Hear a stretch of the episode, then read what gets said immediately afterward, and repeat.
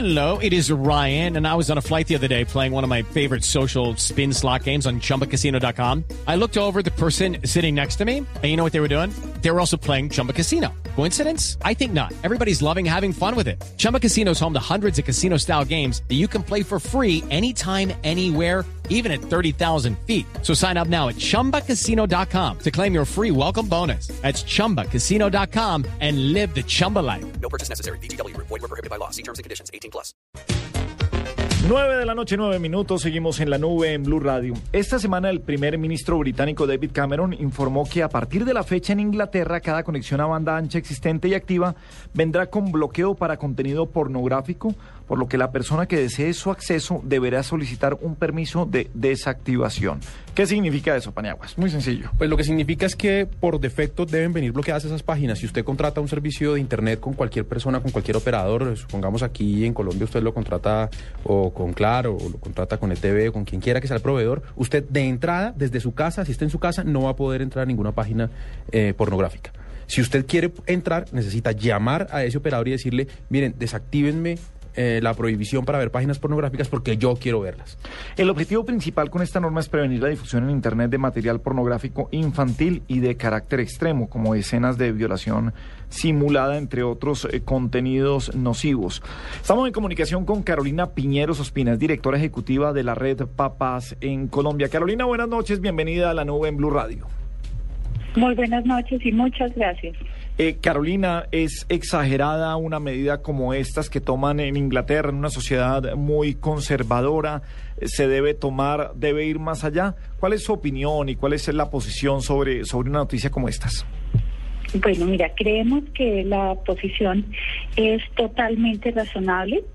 La industria desde el año 2009, en una reunión en Europa, toda la industria de tecnología y de Internet viene caminando en unas directrices de proteger a los niños, niñas y adolescentes, muy especialmente en el uso de la tecnología. ¿Qué es lo que pasa? Los niños hoy en día acceden a Internet en muchos dispositivos y con muchas conexiones. Y los padres de familia y los adultos en general no eh, sabemos cómo se hacen lo de los controles parentales, no estamos bloqueando efectivamente, eh, digamos, eh, los contenidos ilegales o los contenidos de pronto que consideremos que no son aptos para nuestros hijos. Entonces, lo que ha dicho eh, digamos, en general la industria, es que debemos ir caminando hacia entender que los principales usuarios, eh, digamos, a los que hay que proteger especialmente son los menores de 18 años y que por defecto todas las conexiones y los aparatos vienen pensados en que ellos los van a utilizar. Si yo soy adulta y compro un aparato, simplemente digo, mire, yo soy adulta, yo voy a acceder a otro tipo de contenidos por cualquier motivo y eh, lo que hace la industria es que simplemente desbloquea eh, los contenidos eh, inadecuados o los contenidos que se consideren que son para adultos. Carolina, pues sin duda la propuesta es buena y tiene el fondo de cuidar a los niños. Mi pregunta es, ¿qué tan fácil sería implementar eso acá? Y me refiero a que, eh, pues no solo acá, sino en cualquier parte del mundo, de pronto estas eh, páginas que ofrecen contenido eh, pornográfico pueden decir, oiga, esto no es igualdad de condiciones, aquí nos están eh, censurando y pues nosotros tenemos nuestras propias políticas y tenemos un letrero que dice que no entre usted es mayor de edad. Eh, y de pronto también que la gente pueda decir, ¿cómo así? Entonces ustedes me van a poner a mí a pasar en la vergüenza de llamar a decir que quiero ver contenido pornográfico para... ¿Sí me entiende? Yo, yo, yo entiendo, pero ah, puede haber muchos obstáculos. ¿Qué cree usted de eso? De todos modos entiendo lo que es que eh, eh, él, yo creo que se está poniendo ahí. Él, le está dando pena llamar a la compañía de cable a decir que él quiere ver contenido pornográfico, señor Paniagua. Por ejemplo. no, no, yo, yo, yo creo que, pues, que, digamos, obviamente está esa dificultad, pero también hay que entender por qué, además, especialmente, digamos, se está bloqueando eh, la pornografía. Y es que, eh, de todas maneras, digamos, lo que todos tenemos que entender es que los niños desde muy pequeños están accediendo a contenidos eh, inadecuados e inclusive ilegales todo esto viene, digamos, también en una tarea que, y David Cameron lo que está diciendo es, hay una lucha frontal contra los contenidos ilegales el contenido ilegal en Internet es solamente la pornografía infantil, o sea, la pornografía que usa a niños, niñas y adolescentes como protagonistas de ese material. Esa debería ser una lucha frontal. Imagínense que en el Reino Unido, de 50 mil personas que accedieron a pornografía infantil en el 2012, solamente eh, la policía ya pudo, eh, digamos, identificar a 2.000 de ellos. Sí. Entonces, digamos que también hay un eh, tema detrás de tenemos que trabajar muy fuertemente contra la pornografía infantil. Acaban de ocurrir dos juicios muy sonados allá eh, y eran dos personas que mataron a dos niñas, digamos que fue una violación que terminó en asesinato y esos dos eh, violadores de las niñas y asesinos eran usuarios de pornografía infantil. Entonces, digamos que hay como que distinguir, hay una acción muy fuerte que ellos pretenden hacer al lado del tema de pornografía infantil y lo otro es, yo creo que también a la industria de la pornografía en el mundo tiene que tomar una postura mucho más clara y diferenciarse eh, de todos aquellos que, además dentro de la pornografía, empiezan a contener, eh, pues a, incluir eh, contenidos de menores de 18 años. Sí, lo que pasa es que lo que es francamente ilegal en todo el mundo. Eh, entonces yo sí creo que va a ser, digamos, difícil, pero mire, en Colombia el artículo 44 dice que los derechos de los niños prevalecen sobre los derechos de los demás. Claro. Nuestro ministro de las TIC está conectando a todo el país. ¿Ustedes creen que un papá de un pequeño municipio a donde está llegando hoy el Internet puede bloquear los contenidos inadecuados para su hijo? Claro, no ¿Ustedes sabe cómo lo hacerlo. hacer el docente?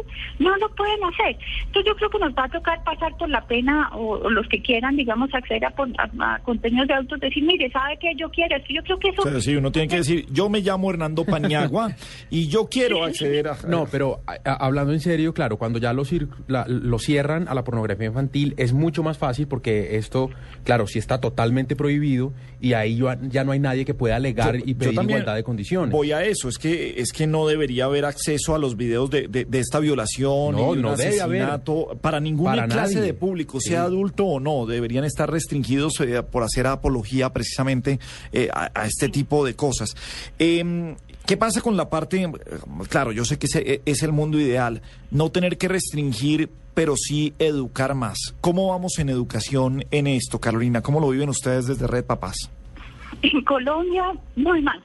O sea, es que la- el, el tema, digamos, lo que se va haciendo primero y lo- el, el reto que tiene Colombia en este momento es conectar, conectarnos como país y la gran apuesta y el gran reto, y el- este ministro lo está logrando, es termina el gobierno de Santos y va a tener 8 millones de conexiones rápidas en Internet y empezó el gobierno de Santos con 2 millones. Entonces, esta ha sido una labor maratónica y realmente loable y maravillosa de conectarnos. Esto nos va pues a abrir también una cantidad de brechas eh, y oportunidades para las personas, digamos, con menos, eh, digamos, posibilidades. Entonces es maravilloso.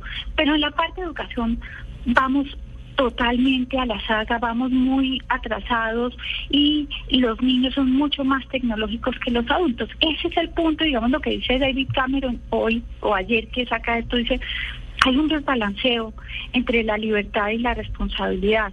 Entonces, lo que le está diciendo a la industria es, mire, los papás y los profesores no están dando abasto. Como industria tenemos que ayudarles. Desarrollemos posibilidades para eh, que sea menos fácil acceder a contenidos no solo ilegales, sino también inadecuados para los más pequeños. Es que imagínense que en un estudio que acaba de salir en el Reino Unido, niños de 6 años están accediendo a pornografía infantil Sí. y niñas de 8 años están siendo eh, ya contactadas, digamos que sus padres han identificado que están siendo contactadas por adultos eh, que quieren eh, estar en contacto con ellas. Uno de los problemas siempre de la prohibición es que se buscan los mecanismos y se vuelve, se vuelve un tráfico negro de pornografía infantil como, como se tiene y en este caso también este, este tipo de prohibición eh, es como, como, no sé, no, a ver, ¿cómo, ¿cómo le explico? Cuando prohíbe algo siempre se crean redes para poderle vender esos, esos contenidos a la gente. Claro, y entonces se Aumenta a- cierta ilegalidad eh, de otro lado para Porque tratar empieza- de satisfacer esos contenidos. Y empieza eso a generar un valor económico y empieza eso a, a volverse negocio. a- eso, Entonces- eso ya ocurre. Entonces lo que Eso ya ocurre. lo, eh, lo que le quería preguntar es en dónde estamos más atrasados, si en educación o en acción de las autoridades, porque es que si nosotros empezamos Ah, a restringir eso y no estamos preparados con nuestras autoridades para poder frenar esas redes que se pueden armar, pues lo que estamos es volviendo algo que sí es muy peligroso, lo estamos va a seguir siendo peligroso, pero además se va a volver negocio. Claro, eh, además, mire, eh, eso ya es negocio. Eso ya es negocio. Hace mucho tiempo eh, dicen que la pornografía infantil, precisamente por lo que es ilegal en todo el mundo, es un negocio más rentable que la droga, inclusive porque pues eh, enviarla es un tema tecnológico pues mucho más fácil que de pronto mandar otro tipo de cosas. Entonces sí es un negocio absolutamente rentable. ¿Qué pasa en un país como Colombia? Colombia además tiene un tema muy triste que somos eh, destino turístico, digamos, de explotación sexual. Entonces, esas personas que vienen a explotar nuestros niños también toman fotos, también se llevan videos. O sea, el tema ya es un problema para las autoridades. ¿Qué es lo que está viendo el mundo? Que no, que nos estamos quedando muy atrás.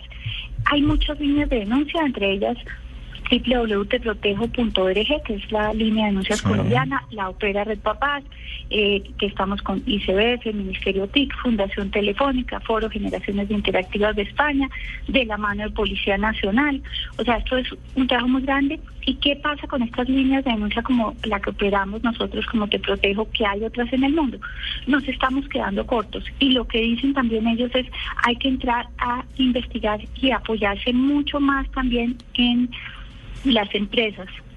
Los buscadores de Internet, y ese es un llamado que hace David Cameron, les está pidiendo ayúdenme a identificar esas personas que están buscando pornografía infantil eh, de manera, digamos, eh, repetitiva. Pero digamos Y que todo- la, la, la, batalla, la batalla se está dando porque uno sí ve en las redes sociales y pasó recientemente que a cualquier eh, acto de- o, o cuentas de pornografía La gente infantil, reacciona. la gente está reaccionando, está invitando a que no se sigan, ya no la están eh, tagueando y están eh, invitando, eh, por supuesto, a denunciar a las autoridades. Entonces creo que también, eh, poco a poco, yo sé, Carolina, que, que la tarea es muy larga y es, y es muy grande precisamente por el alcance que va teniendo Internet. ¿Y por qué? Porque entran nuevas generaciones y nuevas poblaciones que todavía no han accedido al, al contenido y seamos sinceros.